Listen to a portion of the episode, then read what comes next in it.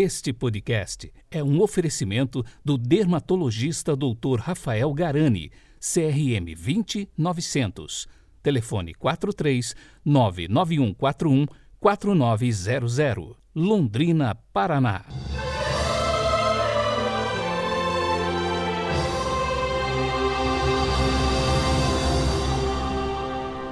Quinto domingo do tempo pascal, 2 de maio de 2021.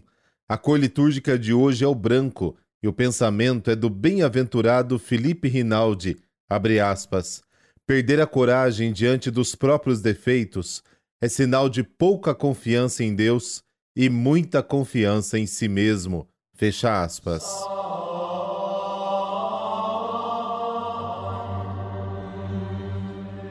Pelo sinal da Santa Cruz, livrai-nos Deus, nosso Senhor, dos nossos inimigos. Ó Deus, por quem somos remidos e adotados como filhos e filhas, velai sobre nós em vosso amor de Pai e concedei aos que creem no Cristo a liberdade verdadeira e a herança eterna. Amém.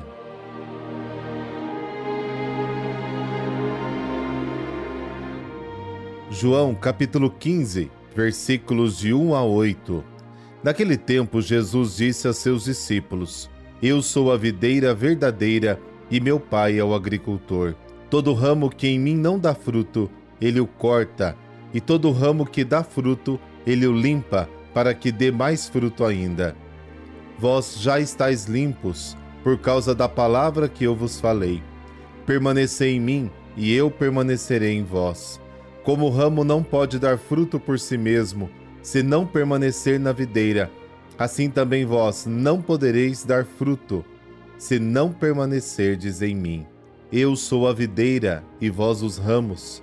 Aquele que permaneceu em mim e eu nele, esse produz muito fruto, porque sem mim nada podeis fazer. Quem não permanecer em mim será lançado fora como um ramo e secará. Tais ramos são recolhidos, lançados no fogo e queimados. Se permanecerdes em mim e minhas palavras permanecerem em vós, pedi o que quiserdes e vos será dado. Nisto meu Pai é glorificado, que deis muito fruto e vos torneis meus discípulos. Palavra da salvação. Glória a vós, Senhor.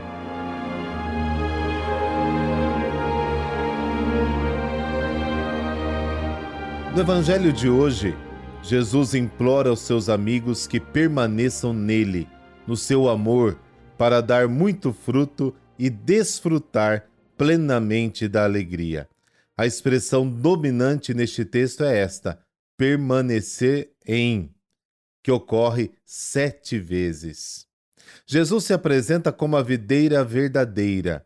Assim afirma ser o Cristo, o profeta definitivo esperado pelos judeus e a fonte da revelação plena e perfeita.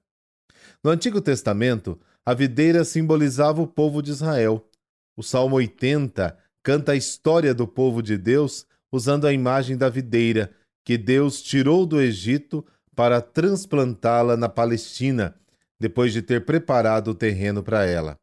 A apresentação do Pai como agricultor que cultiva a vida identificada com Jesus lembra o cântico de amor de Isaías, capítulo 5, versículos de 1 a 7, em que o Senhor é descrito como aquele que cuida da casa de Israel. A videira de Jesus produz numerosos brotos, mas nem todos, porém, dão frutos. A produção de frutos depende da relação pessoal do discípulo com Jesus, da união íntima com Cristo. A obra purificadora de Deus nos discípulos de Jesus tem como propósito maior fecundidade.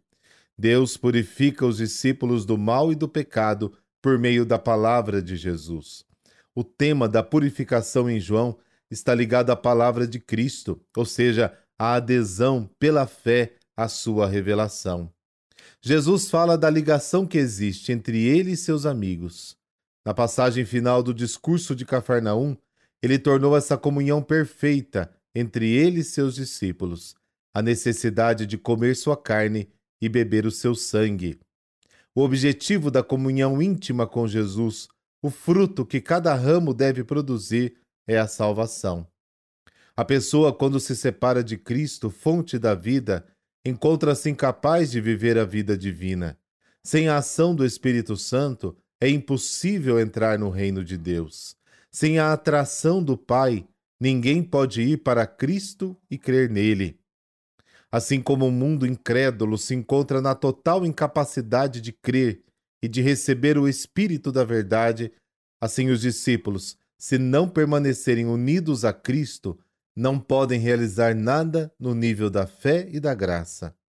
Quem não permanece em Cristo, a videira da verdade, não só fica estéril, mas sofrerá condenação do juízo final. A beleza de permanecer em Jesus é o cumprimento daquilo que os discípulos pediram ao Pai. A união íntima e profunda com Jesus nos torna muito fecundos na vida de fé e capazes de glorificar Deus Pai em verdade e vida.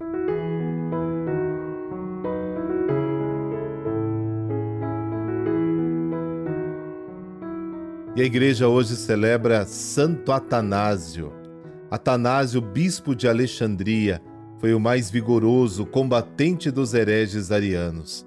A heresia ariana negava a divindade de Jesus Cristo. Atanásio nasceu no Egito em 296. Ainda adolescente, foi considerado um dos homens mais inteligentes da Alexandria. Ingressou na igreja por meio do bispo Alexandre. Embora fosse apenas diácono, Atanásio participou do concílio de Nicéia em 325.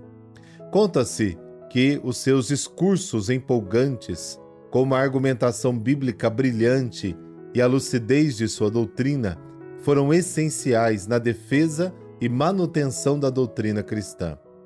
Apontou um por um os erros dos hereges.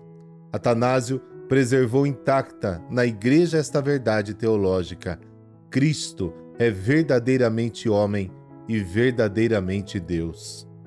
Quando morreu o bispo Alexandre, tanto o povo como o clero apontaram Atanásio como seu sucessor. Seu bispado durou 46 anos, recheados de perseguição e sofrimento. Apoiados pelo imperador, os arianos se espalharam calúnias incríveis. Atanásio sofreu cinco exílios seguidos, que suportou com paciência e determinação. Atanásio morreu com 77 anos. É considerado um pilar da fé e declarado doutor da Igreja. Por intercessão de Santo Atanásio, dessa bênção de Deus Todo-Poderoso, Pai, Filho, Espírito Santo. Amém. Um excelente domingo para você e para toda a sua família. Força e coragem.